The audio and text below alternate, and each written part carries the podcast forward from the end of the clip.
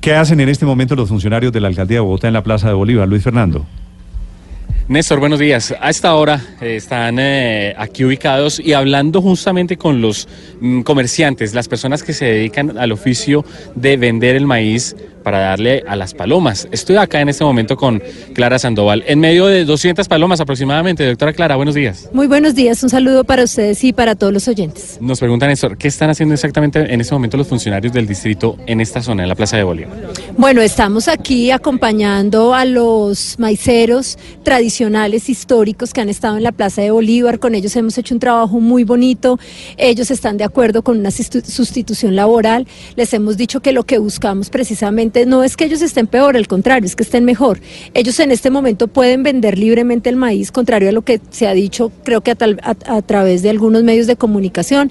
Ellos pueden vender el maíz, ellos tienen un chaleco, una gorra que los identifica como que entraron ya al proceso con el IPES y cuando estén ubicados en antojitos, que son ventas eh, dentro de las entidades distritales y, y, del gobierno nacional, públicas y privadas también, o el kiosco, pues entonces ellos estarán en esos lugares y ya no estarán vendiendo el maíz. Es decir, es una transición muy amigable que se está haciendo con ellos y ha sido un trabajo, creo que, pues muy beneficioso. Néstor, hasta ahora ya la escucha la doctora Clara Sandoval. Eh, ella es la directora del Instituto de Protección Animal de Bogotá. Gracias, Luis Fernando. Doctora Sandoval, buenos días.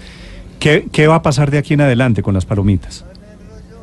Bueno, lo que nosotros esperamos es un, un, cambio en el comportamiento social, un cambio de nosotros como seres humanos y nuestra responsabilidad frente a los animales.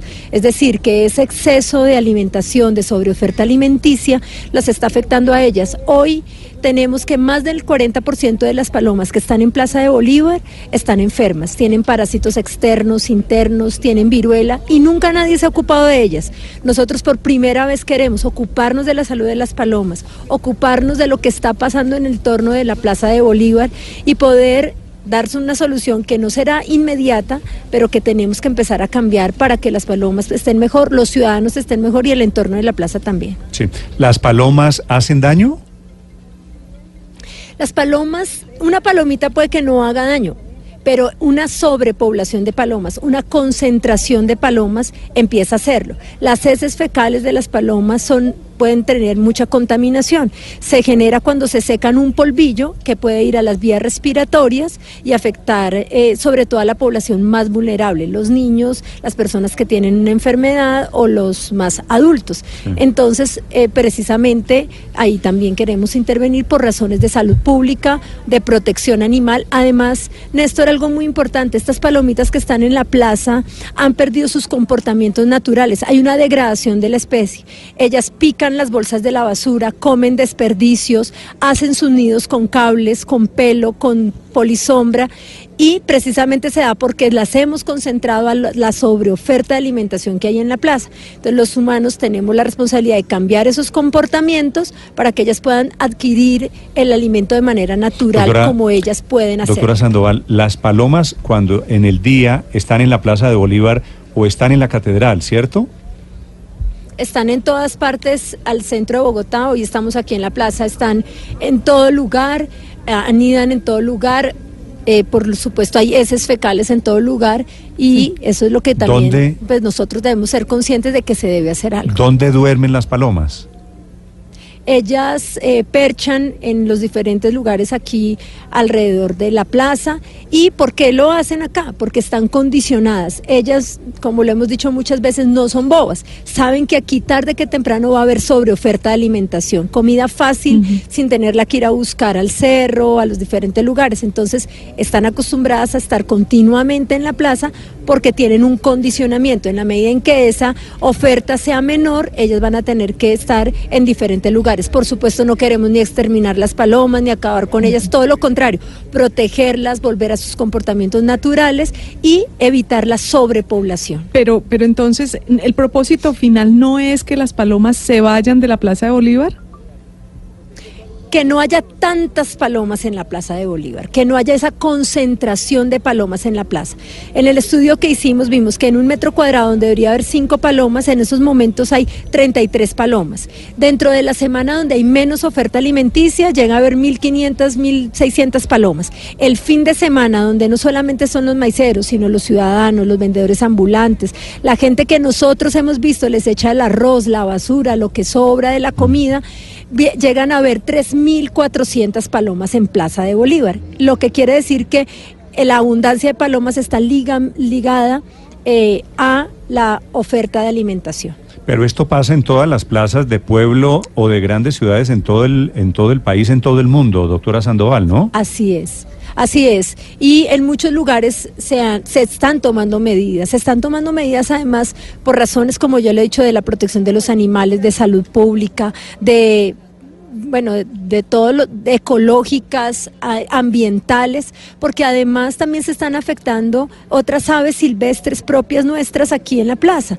Entonces, en muchos lugares del mundo se han utilizado, por ejemplo, medidas drásticas como comparendos para los que les den de comer a las aves. Esto existe.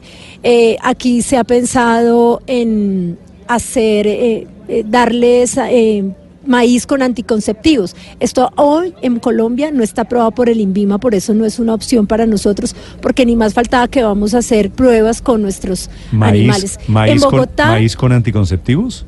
Con anticonceptivos, se utiliza en algunas partes del mundo donde no hay estaciones, donde no hay la biodiversidad que hay en Bogotá. Nosotros podremos correr el riesgo de que estos eh, alimentos los puedan tomar nuestras aves propias, nuestra fauna silvestre, nuestros copetones. No queremos afectar, por supuesto, la estructura ecológica de la ciudad. Por eso todo lo que estamos haciendo lo hacemos con profunda responsabilidad, como ha sido el sello de esta administración en protección y bienestar animal. Mm, pero sin embargo, esta pregunta se la hago desde Madrid. Eh, veo que, por ejemplo, aquí en España, la ciudad de Valencia sí ha optado por, por ese método del maíz esterilizante y se usa en países como Francia, Italia y como Reino Unido. ¿no? ¿No hay manera de, usar ese método de esterilizar a, las palomas y, eh, que sea, y que sea efectivo y que no afecte al resto de la fauna? Sí, a ver, en, cuando vinieron las personas, porque esto es un estudio que hemos hecho muy juicioso con biólogos, con veterinarios, con sociólogos, cuando vino una de las empresas que ofrece precisamente ese maíz del que tú hablas, ellos nos decían aquí en la plaza, si no se cambian los comportamientos de la gente, nosotros podemos tener menos palomas en un lugar y venir otras palomas de otros sitios, número uno. Segundo, eh, aquí tienen ustedes una gran biodiversidad que no tenemos en países en Europa y que puede ser afectada porque uno puede controlar el maíz que pone en un lugar, nada que, pero este maíz va a volar, va a moverse de un lugar a otro y podemos afectar otras especies de la bifauna mm, pues, silvestre nuestra. Y por otro lado, eh, si a veces nosotros queremos sencillamente eh, hacer algo sobre las palomas sin que involucre a la sociedad, pero la ley 1774 contra el maltrato dice que tenemos la responsabilidad el Estado, la sociedad y sus miembros. Creo que mm. todos somos responsables y cambiar estas prácticas nos va a ayudar muchísimo en esta, en esta tarea que tenemos. ¿Y ustedes han contemplado? Ah, otra cosa con Europa es porque en Europa no hay estaciones, entonces hay ciclos. Aquí en, en, Colombia, en Bogotá específicamente, las palomas se reproducen todo el tiempo porque no hay estaciones, lo cual eh, implicaría también el darles el maíz con todo el tiempo con la afectación que puede tener en la otra avifauna. ¿Y ustedes han contemplado lo de los comparendos para las personas que alimenten a las palomitas?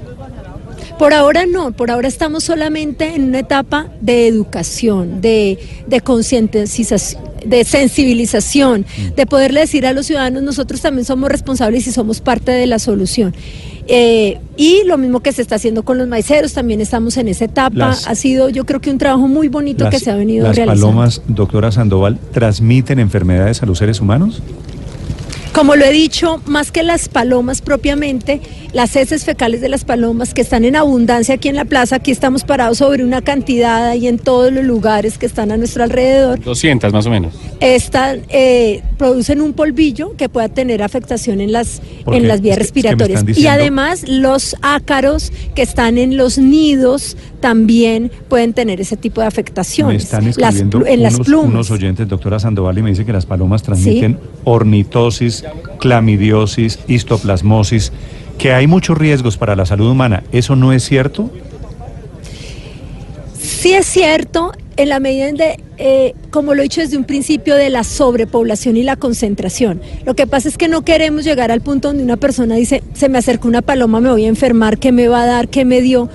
Eso no, no es así, pero cuando hay una concentración grande de palomas, por supuesto que puede desencadenar en otro tipo de, pues eh, puede desencadenar en enfermedades respiratorias y de otro fin. Ahora, eh, muchos, muchos ciudadanos en Bogotá nos llaman continuamente diciendo, tengo un problema inmenso con las palomas en mi propiedad horizontal, en los techos, eh, se mueren dentro de los techos, se caen gusanos a las casas. Yo creo que es un problema que hemos sido indiferentes, que no hemos querido mirar, pero que tenemos que mirar y que con responsabilidad la alcaldía Enrique Peñalosa lo está haciendo. Pero siempre, como lo he dicho, con parámetros de protección y bienestar animal. No queremos que los ciudadanos pongan alambres, pongan chuzos, pongan púas, las, malten, las maltraten, sino que podamos hacer una, una solución amigable para los humanos, amigable para los animales. De también. momento, doctora Sandoval, en conclusión, la campaña es para que la gente no alimente palomas. Exactamente. Para, que la- para las personas- desestimular la reproducción de las palomas. Exacto, en eso estamos, para que no alimenten y respetemos sus comportamientos naturales. Doctora Sandoval, gracias. Muchas gracias a ustedes. Luis Fernando, allí en la Plaza de Bolívar, ¿qué pasa en este momento? Néstor, mire, eh, se ha acercado también otro grupo de vendedores. Le puedo nos han informado, básicamente son 14 vendedores de maíz. Ellos están plenamente identificados por el distrito, que era básicamente lo que nos ha, nos ha contado la doctora Sandoval. Pero los que no están identificados y llegan a vender en esta zona, ellos sí son desalojados de manera inmediata. Voy a, voy a hablar con alguno de ellos, eh, si me lo permite, Néstor, unos minutos, muy rápidamente. Buenos días, ¿cómo está? Su nombre, bienvenida a Blue Radio. Isabel Gamba la orden. Doña Rosa, ¿cómo le ha ido con la venta del, del maíz acá en la Plaza de Bolívar? Hasta la presente muy bien, gracias a Dios. ¿Cuántos años lleva usted vendiendo aquí en la 45 plaza? años vendiendo acá. y ¿Cuántos? Yo fui la 45 años. O sea, yo fui la primera que comencé a fundar la venta del maíz acá a Las Palomas y como en ese tiempo no había organización ni nada, entonces todo el mundo veía que el maízito se vendía para las palomas al turista, porque eso llegaba mucho turista y antes preguntaban comida para las palomas. Entonces el que iba viendo se iba metiendo a vender maíz. Traían por ahí 20 paqueticos, y después ya resultaban con más artículos y así. Y uno que les podía decir nada, porque como no organizaba ni nada, ¿para qué se iba a poner a pelear con la gente? ¿Y cuántos vendedores como ustedes tradicionales son? Pues hasta la presente. Tradicionales. Hasta la presente eh, somos 13. Y por lo consiguiente así, los fotógrafos también dejaron un poco la fotografía atrás porque no les daba y se pusieron también a vender maíz, a hacernos más competencia. Y fuera de los por ahí que llegan, como esa señora que se hace abajo, ¿Y, y qué va a hacer? no pues Después de dejar de vender maíz, ¿qué va a de hacer? dejar de vender maíz, pues yo estoy pidiendo que me den un puesto en la Plaza del San Mendoza para vender plantas. O si no, pues un kiosco si hay, entonces, pero en una parte que ve- vea la plata uno como la vi aquí, porque yo mantengo aquí el sol y el agua y frío, pero me consigo aquí la platica porque tengo cuatro nietos para ayudarlos y pagar arriendo, que yo pago Fernando. 8.50 de arriendo en el barrio San Fernando. Néstor. Pregúntele a la señora cuántas son sus utilidades, cuánto vende de maíz para palomas en un día. ¿Cuánto vende de maíz eh, para la- o cuánto cuánto le da básicamente? ¿Cuánto se hace en un día Yo- vendiendo el maíz? Yo me hago diario 80 mil pesitos. Y los domingos 150, los sábados también la misma cuestión. Como muchas veces más, porque cuando está buena la venta, también uno vende.